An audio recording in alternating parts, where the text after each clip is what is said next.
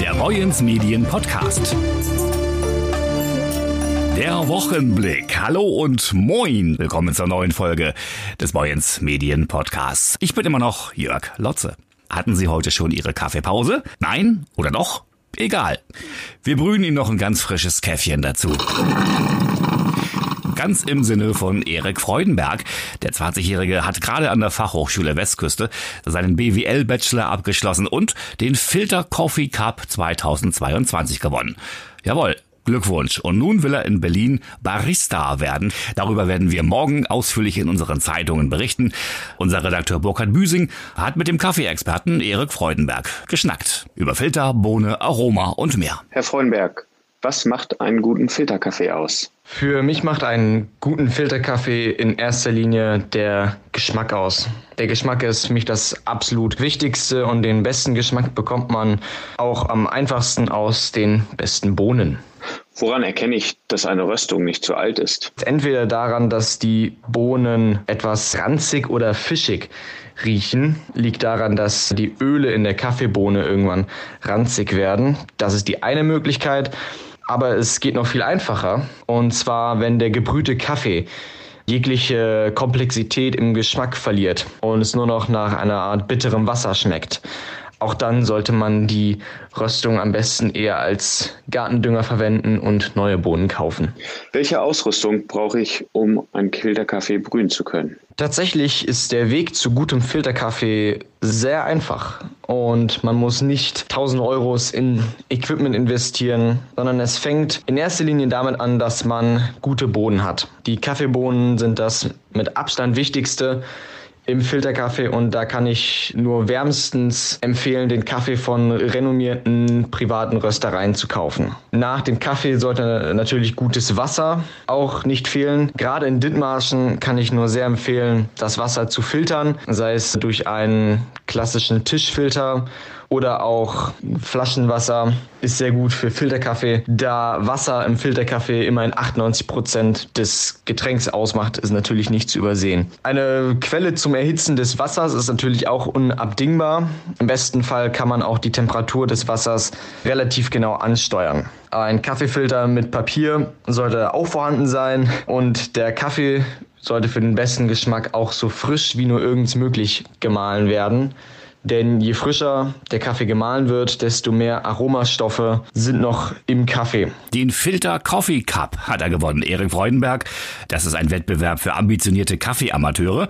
Die Teilnehmer mussten sich mit einem originellen Video bewerben, dann ein Kaffeerezept einreichen. Die drei Finalisten brühten dann in Bremen vor und wurden von Heimjuroren und von Profi-Kaffeejuroren bewertet. Unter anderem eben auch Erik Freudenberg. Und als Dithmarscher Kaffeeexperte hat er sicherlich auch noch ein paar Profi-Tipps für uns. Mit dem Kaffeefilter, frisch gemahlenem guten Kaffee und heißem Wasser ist meiner Meinung nach eine Waage absolut unabdingbar. Da reicht schon eine ganz normale Küchenwaage, aber man braucht irgendeine Waage, um zu messen, wie viel Kaffee man letztendlich benutzt und wie viel Wasser. So kann man dann auch später herausfinden, welche Rezepte einem am besten schmecken und so bekommt man auch Wiederholbarkeit in seinem Prozess. Und wenn man noch etwas darüber hinausgehen will, kann ich auch nur empfehlen, irgendeine Art Stoppuhr sich daneben zu legen, um so noch mehr Konsistenz in das eigene Brühen zu bringen. Man braucht in erster Linie guten, frisch gemahlenen Kaffee und auch gutes Wasser.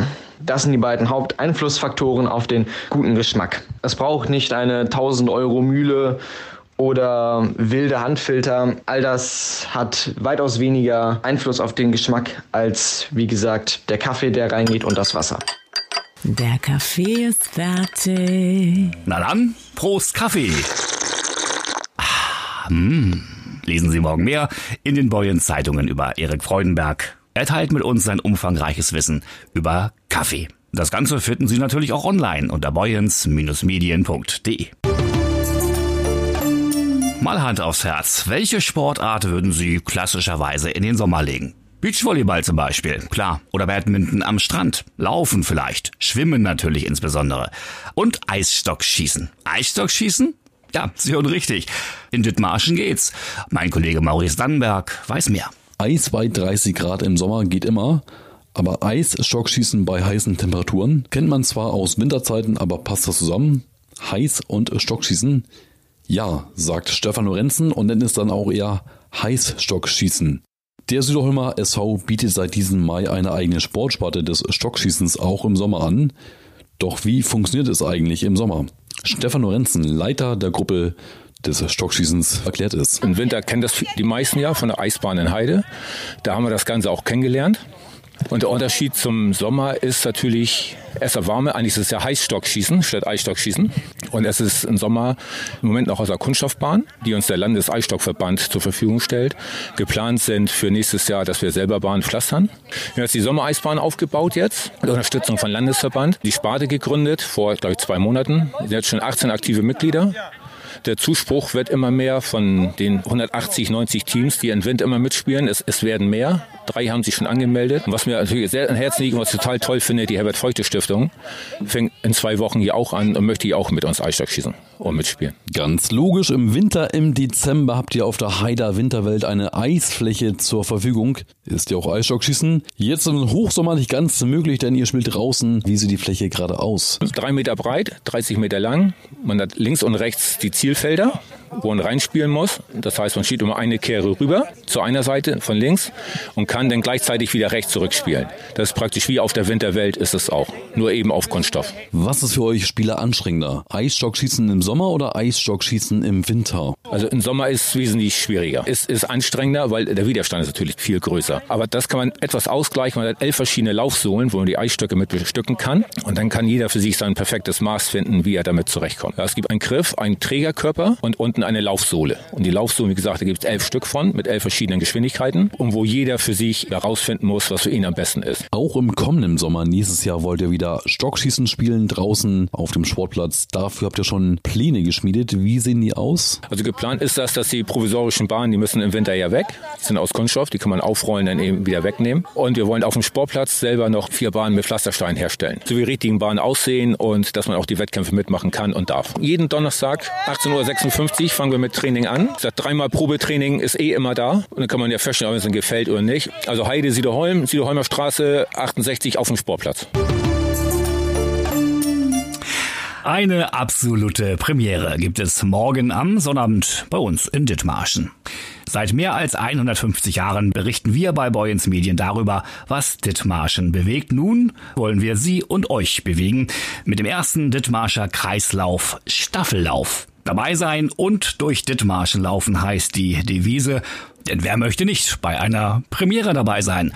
Boyens Redakteur Laufexperte und rasender Reporter Mark Taden. Also es ist das erste Mal, dass wir als Medienhaus eine Laufveranstaltung machen. Das ist ja auch für ein Medienhaus, das so breit aufgestellt ist wie unseres, jetzt keine gewöhnliche Veranstaltung. Und dafür, dass wir das jetzt zum ersten Mal machen, ist die Resonanz eigentlich relativ groß, wenn wir jetzt 51 Teams insgesamt am Start haben und mit insgesamt 530 Läuferinnen und Läufern, die da auf der Strecke sind.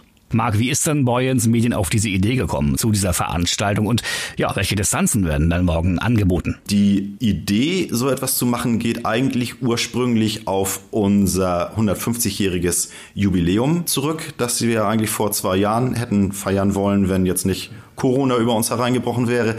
Daher erklärt sich auch die 150 Kilometer Distanz, die es insgesamt zu bewältigen gilt. 150 Jahre, 150 Kilometer quer durch den ganzen Kreis. Es gibt zwei Strecken, die gelaufen werden. Eine 50 Kilometer Etappe, die von Heide nach Büsum und zurückführt und eine 100 Kilometer Strecke, die über Mahne nach Brunsbüttel und über Meldorf wieder zurück zum Start und Ziel hier bei uns auf dem Betriebsgelände von Boyens Medien am Wulf-Isebrand-Platz führt. Start ist ja morgen am Samstag bei Boyens Medien in Heide. Kann man sich dann noch kurzfristig dazu schreiben lassen? Und was macht man als Couch Potato? Schafft man dann die Distanzen dann überhaupt ohne Kondition? Der Anmeldeschluss war bereits jetzt vor drei Wochen. Das heißt, Nachmeldungen am Starttag sind nicht mehr möglich. Couch Potatoes sollten vor ein paar Wochen mit dem Training angefangen sein, sag ich mal. Also die Strecken, die dort gelaufen werden, sind so von ungefähr fünf Kilometern bis ungefähr zehn Kilometer lange Etappen, die man dort im Team bewältigen kann. Ein Ein-Mann-Team hat sogar gemeldet, das finde ich ganz erstaunlich. Ein äh, Läufer hat sich tatsächlich 50 Kilometer alleine vorgenommen. Da sind wir mal sehr gespannt. Den möchte ich auf jeden Fall interviewen. Wie muss man sich so einen Staffellauf denn vorstellen, Marc? Äh, richtig so mit Staffelhölzern in der Hand? Es sind tatsächlich Staffelhölzer im Einsatz. Diese Staffelhölzer, diese Staffelstäbe sind wohl, so wie ich das gesehen habe, nicht mehr klassisch aus Holz, sondern das ist Kunststoff. In diesen Staffelstäben ist ein Transponder drin, der dann mit so einer Transpondertechnik das Signal und also auch die gelaufenen Zeiten der einzelnen Teilnehmer hier zur Wettkampfleitung bei uns im Hause übermittelt. Du bist ja selbst auch leidenschaftlicher Läufer, Marc. Hand aufs Herz. Läufst du dann morgen mit, mit Kamera und Block in der Hand? Ich laufe nicht mit. Ich werde an dem Tag als rasender Reporter sozusagen allerdings nicht äh, mir die Laufschuhe anschnallen, sondern ich werde auf eine unserer Fahrzeuge zurückgreifen und versuchen, möglichst alle 17 Wechselpunkte entlang der 150 Kilometer Strecke abzufahren, dort Stimmung einzufangen, Fotos zu machen, mit Leuten zu sprechen. Wir werden ein Team von drei Fotografen sein entlang der Strecke und dort viele Bilder einfangen. Die Bilder gibt es dann ab Sonntag auf unserer Seite boyens-medien.de zu sehen. Na dann, der Veranstaltung einen guten Verlauf oder wie sagt man, gut Lauf morgen am Samstag in Dithmarschen. Ja, das wünsche ich allen Läufern und wir hoffen auf sehr gutes Laufwetter. Es ist gutes Wetter prophezeit, etwas über 20 Grad, vielleicht ein bisschen Wind. Zum Laufen ideal. Dankeschön, Marc Taten. Ein bisschen Gymnastik jetzt zwischendurch. Hoch die Hände, Wochenende. Ja, das steht direkt vor der Tür und bietet in Dithmarschen wie immer eine ganze Menge Programm. Den eben vorgestellten Kreislauf zum Beispiel. Aber auch kulturell, gastronomisch, musikalisch ist vieles im Angebot. Etwa in Heide, das Altstadtfest, das nach einer Pause nun auch wieder gestartet wird. Maurice Dannenberg berichtet. Das Altstadtfest, äh, da hat drei Jahre jetzt nicht mehr stattgefunden durch Corona. Ich habe das Altstadtfest vor Corona auch die fünf, sechs oder sieben Jahre, ich weiß es gar nicht genau, aber auch schon ausgerichtet und bin jetzt dieses Jahr voller Euphorie dabei, nach Corona wieder durchzustarten mit dem Altstadtfest. Sagt Jens Rommel, Inhaber des L1 und allein Organisator des Heider Altstadtfestes. Endlich können auch wir wieder zusammenkommen und Spaß haben, sagt er. Mit der 41. Auflage des Altstadtvergnügens möchte er den Zusammenhalt der Gastronomie wieder stärken aber auch zeigen, dass die einst beliebte Meile Schummerort in Heide nicht eingeschlafen ist. Seit gestern gestaltet sich das Stadtfest mit Live-Musik aus Rock und Pop sowie DJs zu einem bunten Programm. Erstmals wird auf dem Stadtfest Eintritt verlangt. Dazu sagte Rommel. Ich habe das Ergebnis, dass also die Veranstaltung als geschlossene Veranstaltung dieses Jahr stattfindet. Das heißt, die Gäste werden also durch zwei Eingänge gelotst und haben von 19 bis 20 Uhr freien Eintritt auf das Gelände. Und ab 20 Uhr wird ein Sicherheitsbeitrag von 5 Euro abverlangt. Und dafür ist aber auch die gesamte Sicherheit äh, auf dem Gelände gegeben und auch für die ganze Nacht, dass man dann also ohne Risiko hier feiern kann. Auf insgesamt drei Musikbühnen werden heute und morgen noch Bands auftreten wie Notan, Tuesday, Blue Highs, Fun Steve oder Rock'n'Bolle. Eine Karaoke-Show und ein Feuertist runden das ganze Programm ab. Und auch dieser Party- und Mallorca-Star wird heute Abend noch auftreten.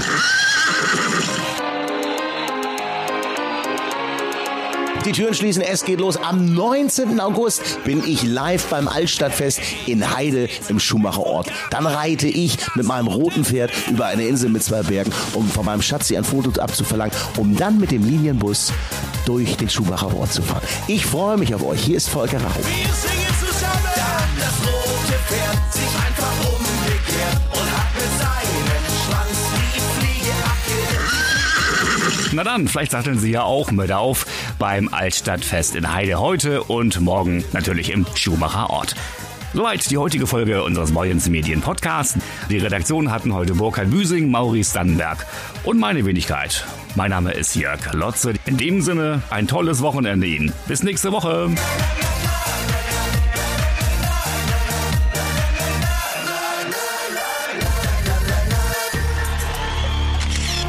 Moyens Medien Podcast.